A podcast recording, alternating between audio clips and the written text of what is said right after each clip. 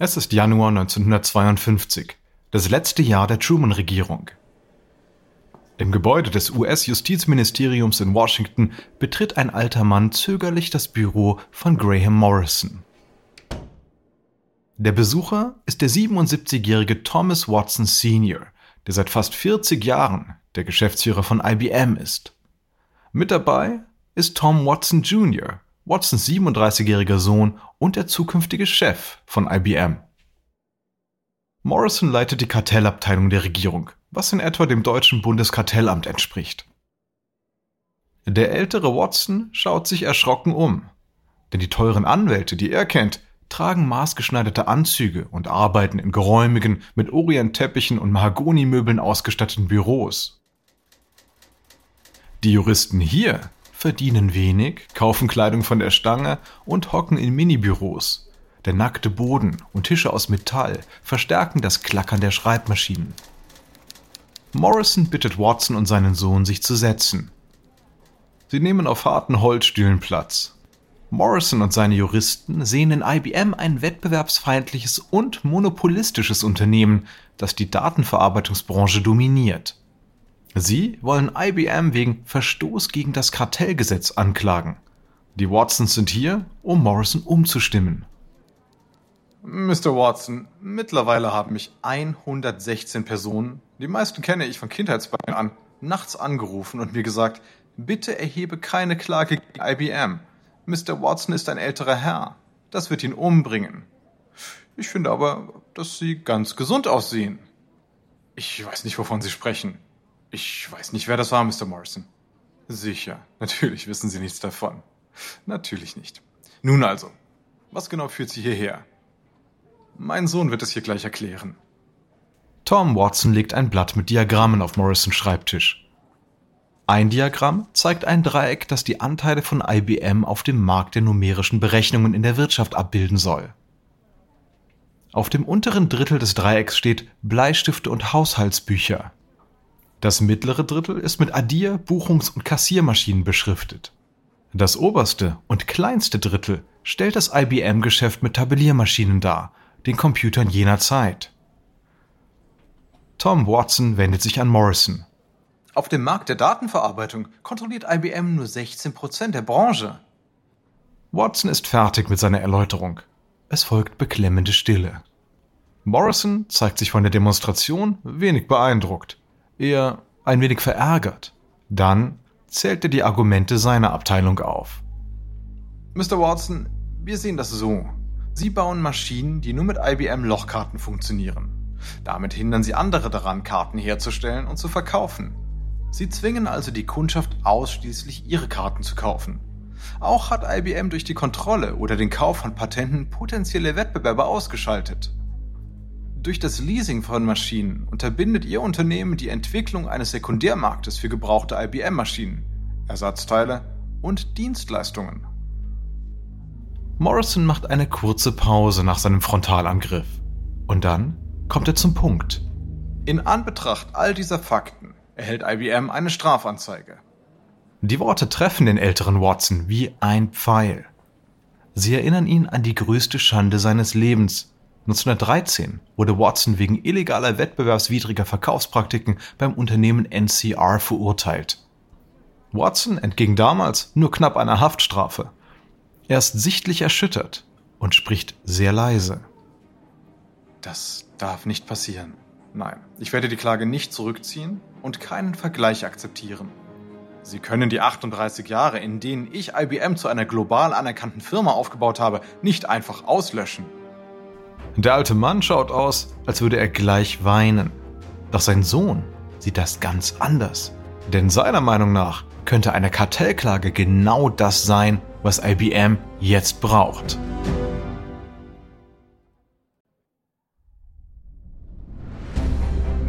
Ich bin Alexander Langer für Wandery und das ist Kampf der Unternehmen.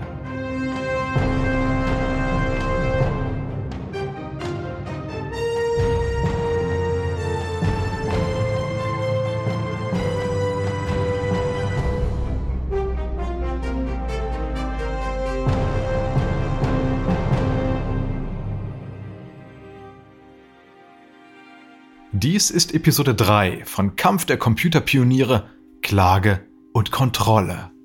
Watson Sr. hat lange an der Kontrolle seines Geschäftes festgehalten und damit sein Erbe und die Existenz von IBM in Gefahr gebracht. Das US-Militär und die Regierung halfen beim Aufbau seines Unternehmens. Und nun teilt ihm das Justizministerium mit, dass es bereit ist, IBM zu zerstören. Und das ist die Chance für Tom Watson, der seinen Vater immer wieder aufgefordert hat, das Geschäft zu modernisieren und zur Seite zu treten.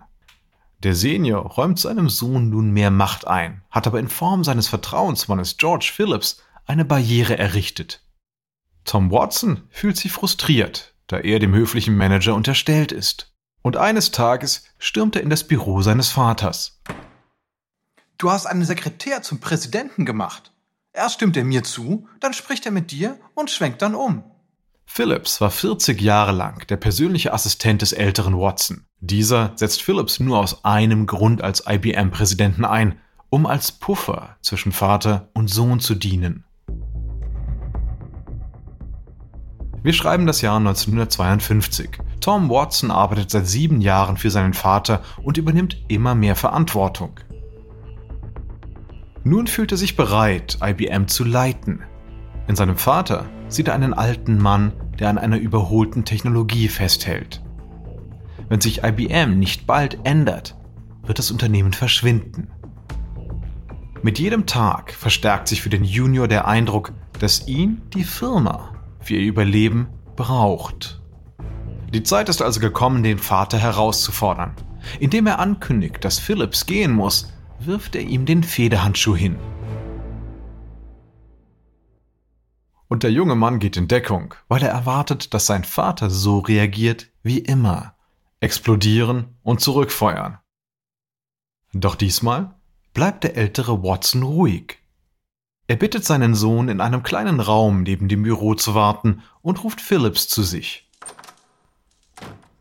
Tom Watson hört ihre gedämpften Stimmen, kann aber nicht verstehen, was sie da sagen. Sein Vater bittet ihn herein. Tom, wir machen dich zum Präsidenten. Entschuldige, was sagst du da? Wieso? Willst du etwa nicht? Watson Jr. ist irritiert. Er hatte sich vorgestellt, dass sein Vater ihn in einer feierlichen Zeremonie zum Firmenchef ernennen würde. Diese Ad-hoc-Beförderung verletzt und enttäuscht ihn. Aber er hat bekommen, was er wollte.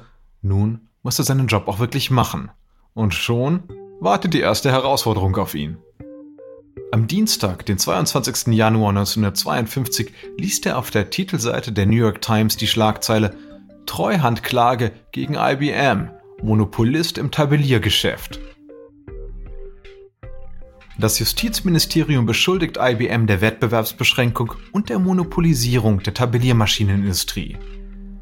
Das Unternehmen soll seine marktbeherrschende Stellung ausgenutzt haben, um konkurrierende Unternehmen zu behindern und Innovationen zu unterdrücken.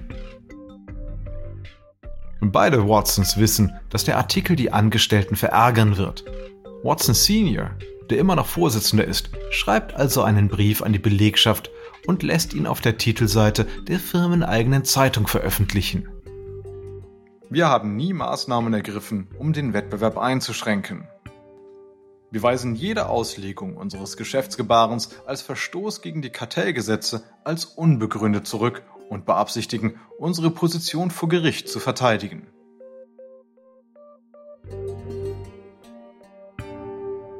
Als der Brief außerhalb der Firma bekannt wird, bekommt ihn auch James Rand in die Hände, der CEO von Remington Rand.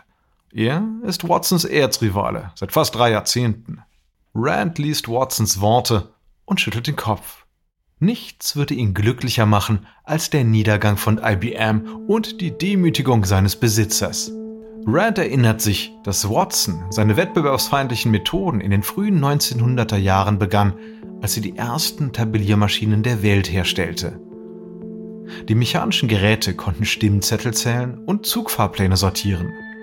Es gab keinen echten Wettbewerb. Nur ein Konkurrent, Powers Company, saß damals noch im Sattel. Watson arbeitete hartnäckig daran, ihn zum Absteigen zu zwingen. Rand weiß, dass Watson den Markt manipulierte. Er hortete Patente und so wurde es für Powers unmöglich, mit IBM zu konkurrieren. Als es dann eng für das Unternehmen wurde, tauchte Watson in der Firmenzentrale auf und er bot an, seine Patente zu lizenzieren und im Gegenzug 25% des Umsatzes von Powers zu kassieren. Powers hatte keine Wahl. Seitdem stellte Watson diesen Deal bei Vorträgen immer als großmütige Geste dar, die beweisen sollte, dass IBM Wettbewerbern gegenüber freundlich gesinnt ist. Doch dieser Deal bescherte Powers im Vergleich zu IBM 25% höhere Kosten für jedes Gerät. Es kam einem so vor, als rannte Watson mit einem Konkurrenten um die Wette, dessen Schnürsenkel verknotet waren. Powers war also am Kollabieren. Und dann kam James Rand und kaufte die Firma auf. Damit begann sein Kampf gegen Watson, den er bisher als Underdog führt. Aber nun spürt er, dass sich die Situation ändern könnte. Die US-Regierung ist gerade dabei, eine juristische Breitseite gegen IBM abzufeuern. Gerade als Rand seinen ersten elektronischen Computer vorstellt. Der UNIVAC ist weitaus schneller und leistungsfähiger als die alten Rechenmaschinen von IBM. Rand denkt, dass er nun endlich Oberwasser gewinnt. Thomas Watson Jr., der seine Amtszeit als Präsident begonnen hat, sieht die Situation anders als sein Vater oder dessen Rivale. Er sitzt in seinem neuen Büro und liest die Klage gegen IBM durch. Alle Klagepunkte betreffen die früheren und aktuellen Produkte von IBM, also Tabelliermaschinen und Lochkarten. Doch die elektronische Datenverarbeitung ist nicht davon betroffen. Ein gerichtlicher Vergleich würde IBM zwingen, große Veränderungen vorzunehmen. Doch Tom Watson ist überzeugt, dass sie im Vergleich zu den Gefahren einer langwierigen Kartellrechtsklage leichter wiegen.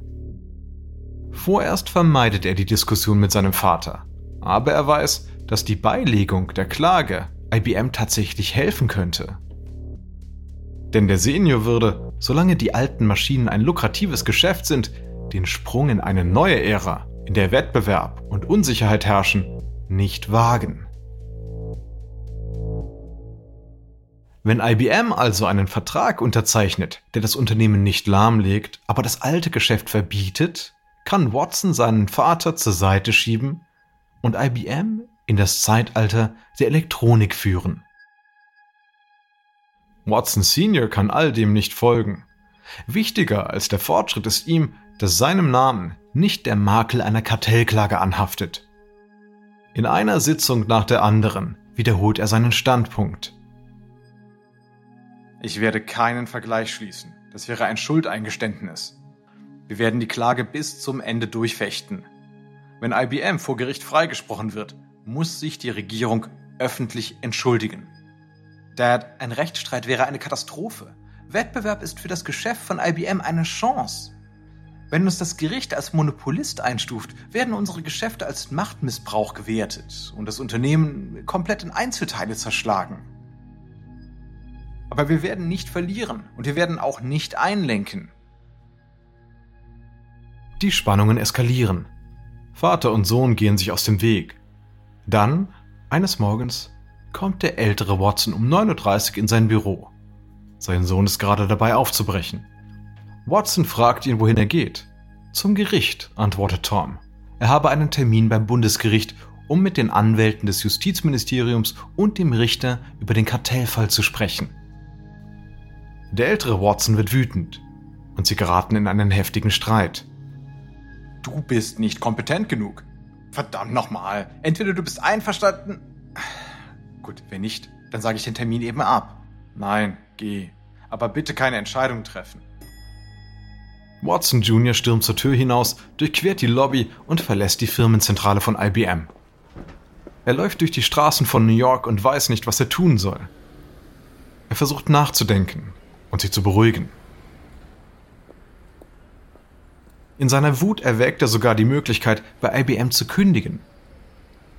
Nachdem er einige Straßenblocks umrundet und wieder einen klaren Kopf hat, lässt er sich von einem Taxi zum Gerichtsgebäude fahren. Während Tom Watson mit den Anwälten und dem Richter an einem Tisch sitzt, kommt ein Sekretär seines Vaters in den Raum und überreicht ihm einen Zettel. Der Sohn faltet ihn auf und liest. Es sind sechs kurze Worte, untereinander gekritzelt, wie auf einer Einkaufsliste. 100% Vertrauen, Wertschätzung, Bewunderung, Liebe, Papa. Da ist sie endlich, die Zustimmung des alten Watson. IBM ist jetzt das Unternehmen von Tom Watson Jr. Vor den Augen der Anwälte und des Richters steigen ihm die Tränen in die Augen. Nun kann er tun, was er für das Beste hält. Er legt die Kartellklage in einer Weise bei, die das bestehende Geschäft kaum beeinträchtigt und IBM in die Lage versetzt, in den Markt der elektronischen Datenverarbeitung einzusteigen.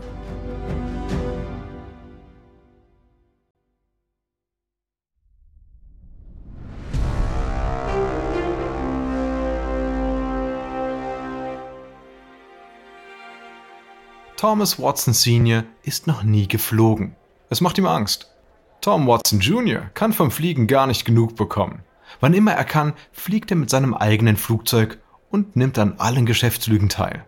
Er will gerade eine Maschine am New Yorker Flughafen besteigen, als er Red Lamont, einen der alten Führungskräfte von IBM, auf ihn zueilen sieht. Mr. Watson, das Handelsministerium kauft Univac Computer von James Rand, um die Lochkartenmaschinen zu ersetzen.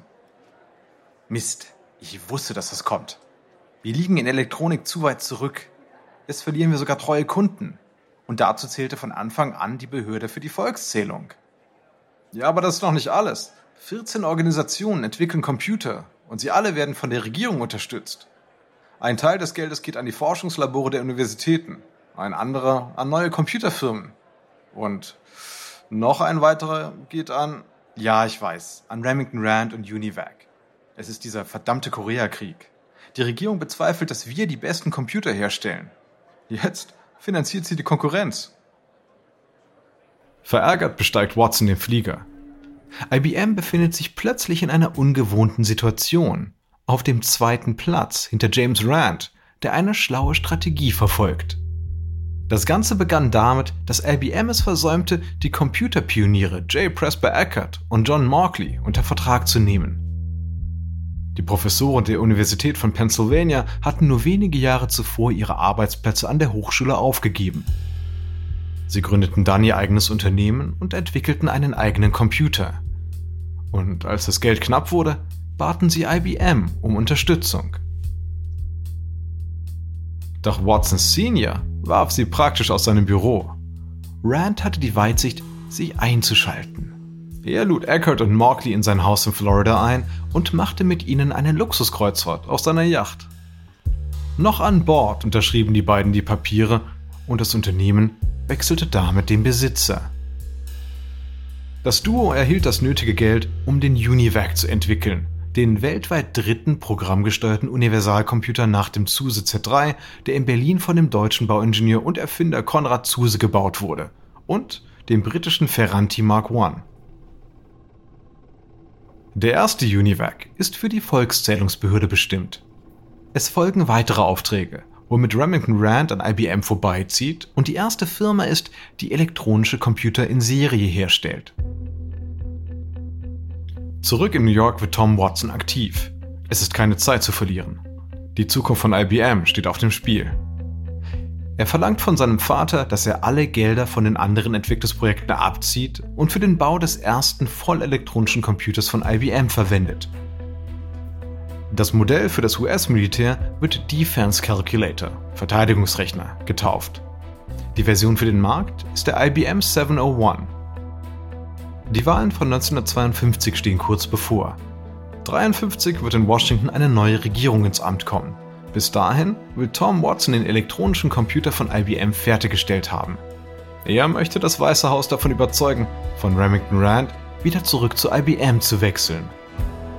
Und dazu weist er die IBM-Ingenieure an, mit den Regeln seines Vaters zu brechen. Tempo ist das, was nun zählt. Der 701 soll schneller entwickelt und gebaut werden als jede IBM-Maschine zuvor. Er muss in der ersten Hälfte des neuen Jahres fertig sein. Watson Jr. ahnt nicht, welcher Tiefschlag auf IBM zukommt. Denn in Philadelphia, wo Remington Rand gerade den Univac konstruiert, kommt einer der Programmierer mit einer ungewöhnlichen Idee auf James Rand zu. Der Ingenieur schlägt nämlich vor, dass der Univac am kommenden Wahltag, an dem Dwight Eisenhower gegen Adlai Stevenson antreten wird, Stichproben der Wahlzettel nimmt. Der Univac kann sie dann mit den Daten aus früheren Wahlen abgleichen und daraus eine Prognose berechnen. Fragt sich am Ende nur, wie das Unternehmen von dieser fantastischen Leistung dann profitieren kann. Rand denkt nach. Er ist fasziniert von den enormen Verkaufszahlen von Fernsehgeräten. Denn wenige Jahre zuvor hatte kaum jemand einen Fernseher und es gab nur wenige Programme. Nun stehen die Geräte in Millionen von Haushalten. Zwei Fernsehsender, CBS und NBC, entwickeln für das moderne Medium neue Formen von Unterhaltung und Nachrichten. Es gibt noch keine Standards, man experimentiert. Vielleicht sind die Sender ja bereit, in der Wahlnacht eine mutige Idee auszuprobieren. Rand reist zur CBS-Zentrale nach New York. Er trifft dort Sig Mickelson, den Leiter der Nachrichtenredaktion, und die Nachrichtensprecher Walter Cronkite und Edward R. Murrow. Rand erklärt, wie der Univac funktioniert. Die CBS-Männer haben etwas Ahnung von Computern, aber nicht viel. Rand kommt deswegen zum Punkt. Remington Rand kann CBS mit einer Maschine ausstatten, die fähig ist, Wahlergebnisse zu prognostizieren. Wir werden das Gerät bedienen und die Berechnungen durchführen. Sie können dann der Öffentlichkeit als Erste sagen, wer gewinnen wird. Mickelson ist skeptisch. Hm, ich weiß genug, um zu wissen, dass das nicht stimmt. Keine Maschine kann die Ergebnisse sicher vorhersagen. Aber vielleicht können wir die Wahlanalyse beschleunigen. Ja, natürlich, das geht. Cronkite sieht die Sache von einer anderen Seite. Das ist doch alles Spielerei. Aber so ein elektrisches Gehirn in der Sendung, ja, das wäre unterhaltsam. Und ich denke, es bringt uns Zuschauer. Mr. Cronkite, nennen Sie es besser nicht elektronisches Gehirn. So etwas macht den Leuten Angst. Mickelson möchte Rand noch einmal vorwarnen. Mr. Rand, Sie wissen, wenn Ihr Univac floppt, dann vor zig Millionen Menschen das wäre für Sie und Ihr Unternehmen ein Desaster. Rand weiß, dass Mickelson recht hat. Aber wenn alles klappt, wird es für IBM ein Desaster sein.